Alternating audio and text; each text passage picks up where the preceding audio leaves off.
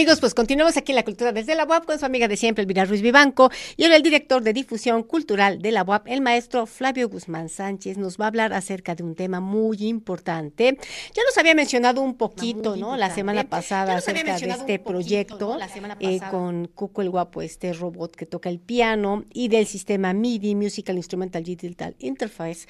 Y también nos va a acompañar el ingeniero Gustavo Lozada, él es director de ventas de América Latina de Fender Entonces, pues recordemos, ¿no? Este que precisamente nos hablaba de todos los eh, creativos, los investigadores eh, que confluyeron para este proyecto de Cuco el Guapo y cómo surge el, el, nombre, ¿no? Es este guapo de la guap, guap, guapo. Ah, y hablaba precisamente que estaban tanto eh, programadores del área de, computación, eh, estaban los del área de biomedicina para analizar todos los movimientos y que hubiera una cierta organicidad en cómo se movía eh, o se mueve este robot cómo se tuvo que hacer eh, la transferencia del sistema musical que tenemos, ¿no? Entonces, ya sea en llave o clave de sol o llave o clave de fa, a pasarlo a cuestión binaria digital. Flavio, Gustavo, bienvenidos, qué gusto. Pues vamos a, continuar, ¿no? Pero ahora vamos a hablar un poco del sistema MIDI. Adelante. Chao, Elvira. Pues aquí estamos. Pues aquí estamos. Ok.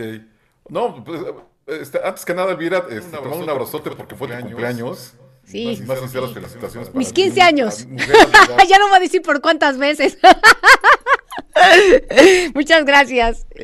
Comentamos la semana pasada, este, estuvimos hablando sobre algunas cuestiones de, de, la nueva escritura de la música y comentamos algunas cosas sobre la electrónica y todo lo que, y pusimos de ejemplo al, robot.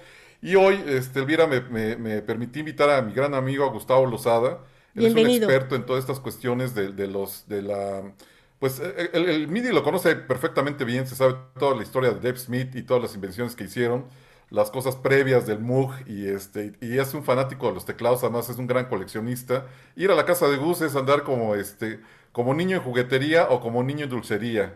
Porque ves cualquier cantidad de aparatos y ves Pero si a chus y nada más vemos el fondo que tiene un montón de instrumentos ambos, qué bonito. Sí, y además ha sido teclista de bandas muy importantes, ha compartido escenarios con músicos este, muy importantes, músicos del ámbito del rock. Pero bueno, eso a lo mejor yo te sugeriría que en una siguiente invitación que guste contara su, su, trayectoria musical. Sí, con todo en esta ocasión yo le, comentaba a Gus si nos podía platicar un poquito sobre cómo ha sido la trayectoria del MIDI, este, cómo ha sido la influencia que, que, ha ejercido eh, en la música actual desde hace cuántos años y cómo ha trascendido y cómo, cómo ha ido evolucionando a nuevas técnicas que bueno, ya, ya, va, ya van cambiando hacia nuevas técnicas este, de la producción musical. Y bueno, no solamente en la cuestión de la música, sino que, que el MIDI de suyo, pues tiene la ventaja o de origen al manejo de más aparatos dentro de la, de la industria de la música. O sea, puedes manejar luces, puedes manejar procesores de voz, puedes manejar este, cosas robóticas dentro del, del, del, del, esquema del MIDI, de la música, de la producción musical. Y bueno, Gustavo es un experto porque además representa una de las marcas más importantes a nivel mundial. él, es él es el representante a nivel de Latinoamérica. Y bueno, y además es amigo de nosotros, mi querida Elvira. Entonces, le cedemos la palabra a nuestro querido Gustavo Lozada. Pues adelante, Gustavo. O sea, compártenos por favor acerca de pues todo, toda esta acumulación de saberes que tienes.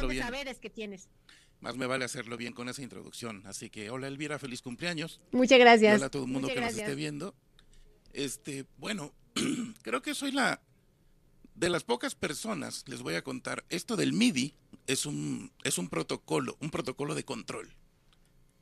El MIDI es únicamente un switch on y algo se prende, off y algo se apaga. Claro, claro. Le subes, se sube a, a, control remoto, le bajas y algo a control remoto se baja.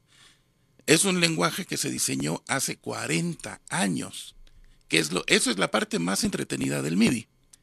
Es el protocolo más longevo en la industria de la electrónica que existe, especialmente en el mundo de la música. 40 años y es el mismo protocolo que se inventó en 1983 este, en un NAM show, como ya dijo Flavio, que soy Renert, pues sí fue inventado por Dave Smith, el que, eh, que falleció, por cierto, este, el año pasado, apenas a mediados de año, junto con los directivos de Roland, de Yamaha y de otras marcas, y se juntaron para crear un protocolo universal. Ahora, ¿para qué? Es un protocolo de control. cuando hablamos de control, un switch de la luz de tu casa es un control, ¿sí?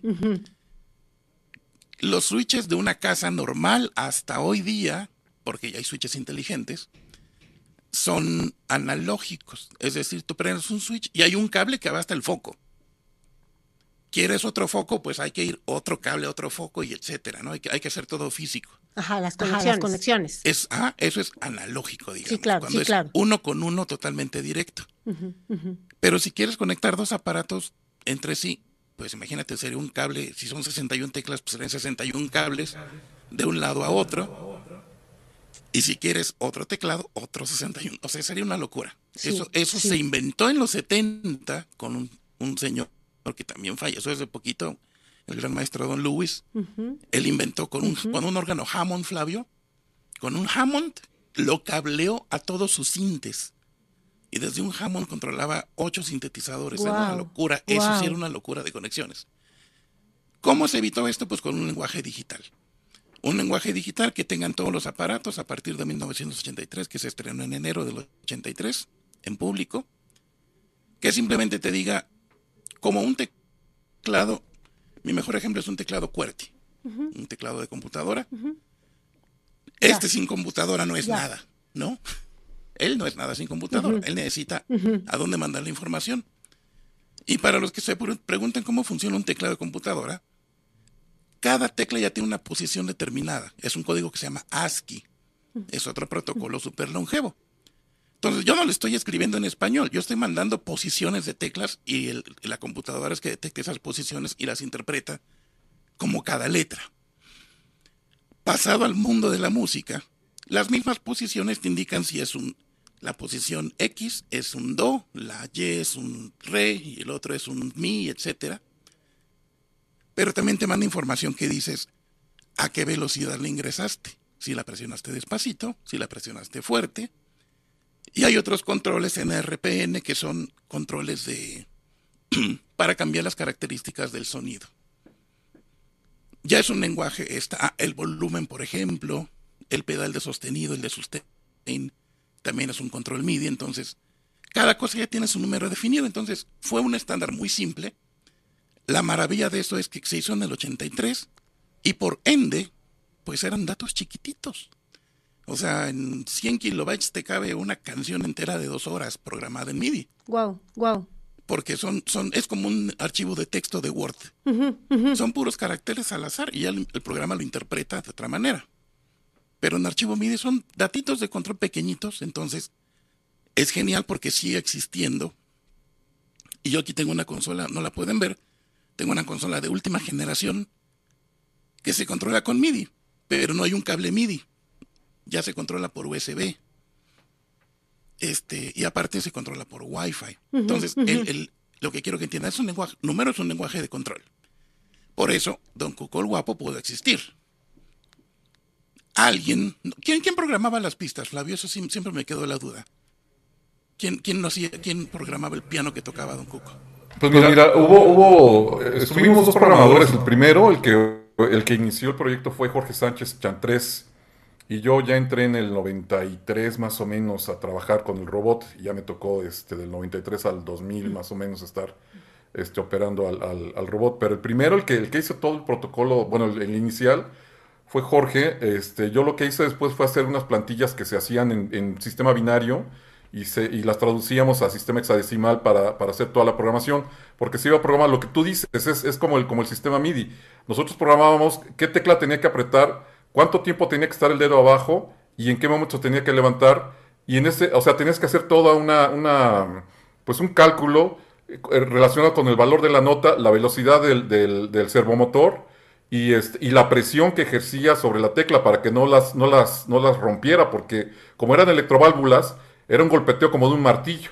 Entonces había que calibrar es, la altura del teclado, pero te digo, había que calibrar este, la fuerza con la que daba el golpe, la duración con la que iba a estar ahí eh, presionando la tecla y el momento en que tenía que levantarlo, más el movimiento que tuviera que hacer el brazo. Entonces era, era todo un cambio ahí, este, pues, pues complicado, porque una nota de, un- de una negra, por ejemplo, en un compás de cuatro cuartos, ya no era de un tiempo en, en- en el valor del robot, sino más bien se tenía que reducir en función de que si iba a haber o no movimientos. Y había que calcular si eran movimientos a la derecha o a la izquierda y el momento en que tenía que bajar los dedos. Pero te digo, el primer programador de, de, Don Cuco fue Jorge Sánchez Chantrés. Adelante, Gustavo. entonces nos estabas hablando precisamente de esta programación. Nos estabas hablando precisamente de esta programación. Me, me, encanta la historia. Pero es eso, es un control remoto. Alguien programaba, vas a tocar do y el robotito, pues el, el motor apachurraba, se movía a la posición donde está el do y movían el, dedo. Todo esto es relevante porque hoy día los sistemas de luces de los conciertos se manejan por MIDI. Es otro protocolo que se llama, ¿cómo se llama el, de luces actual? Este, creo que no me acuerdo. Este, tiene su propio protocolo, pero está basado en MIDI. Entonces tú tienes una consola, voy a prender esos foquitos, botoncito y te prende estos. Voy a hacer que cambien de color, perillita y empiezan a cambiar de color. Quiero que se muevan palanquita y empiezan a hacer un scan por todo. O sea, es un control remoto, es una belleza, porque se pueden hacer miles de cosas. Y ahora, en cuanto a música, pues ya vieron a Don Coco el Guapo, que es un ejemplo espectacular. Más aún porque fue en los 90. Yo conocí al ingeniero Alejandro Pedrosa en, pucha, habrá sido en el principio de los 90. Pero fue en el 83, este ¿no? Pero fue en el 83 el proyecto, que surgió el proyecto. el MIDI sí. Sí el, protocolo MIDI sí. Pero, pues, o sea, imagínense, para, si surgió en Estados Unidos y en menos de 10 años ya estaba a full implementándose en todo el mundo. Claro, claro. Fue, algo muy... Ahora, es un protocolo de control y yo les hice una pequeña demo. No sé cuánto tiempo más dispongamos, pero les voy a presentar un par de cositas. tenemos, un par de minutos, un par de minutos. Excelente. Bueno, MIDI. Tengo aquí un piano que suena piano. Es un pianito, ¿no? Yo aquí tengo un teclado Yamaha que él recibe una señal de este teclado y recibe la señal del micrófono y te genera una voz robótica. Y va a seguir lo que yo presione acá. Entonces, si yo estoy hablando y presiono un, do,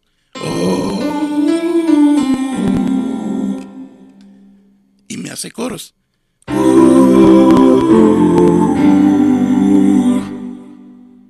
Otra manera, yo tendría que ir allá y aplastar las teclas de él. Claro, claro. Ahora, aquí tengo otro teclado más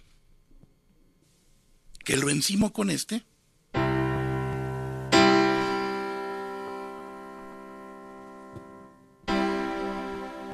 Entonces, ahora apago el piano y solamente suena el cinte que está por allá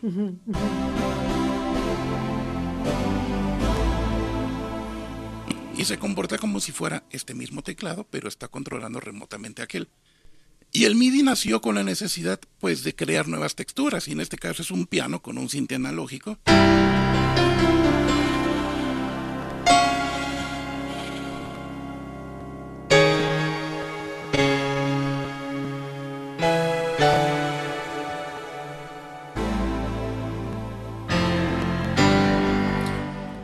Y si ahora combinamos todo, hacer circo aquí con la computadora. Eh, puedo hacer piano, cuerdas eh, sintéticas y vocoder.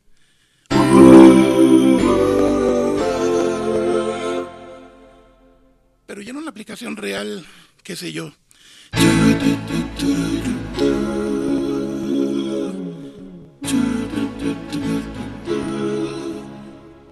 Algo un poco más real.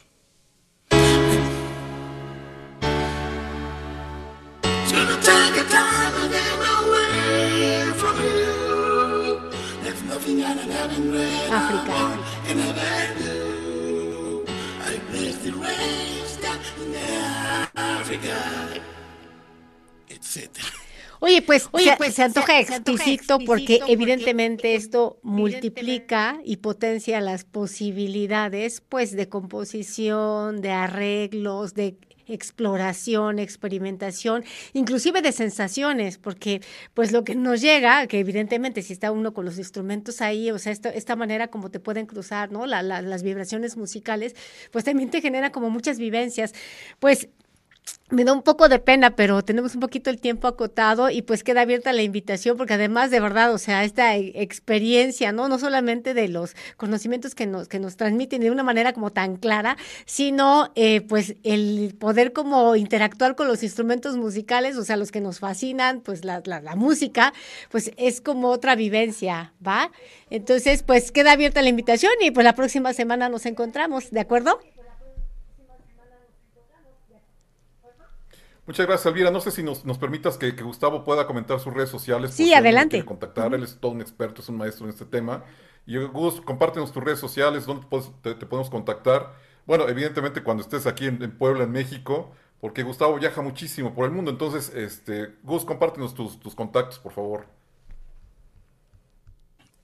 Soy súper original, me vas a encontrar siempre como Gus Lozada. En Facebook, Gus Lozada Music o Lozada Music, ¿no? Son, son mis dos perfiles. Gus Lozada Music, una sola palabra, o Lozada Music, ahí me encuentran. Yo les voy a enseñar otro aparato más chistoso. Esto es inalámbrico, con foquitos de colores, y cada tecla también te controla un aparato. No más se los quería mostrar porque es, es más entretenido. Me escuché como futurista. me encanta. Pues Gus Lozada ya sabes, la cultura desde la UAP es tu casa. Gracias, Flavio.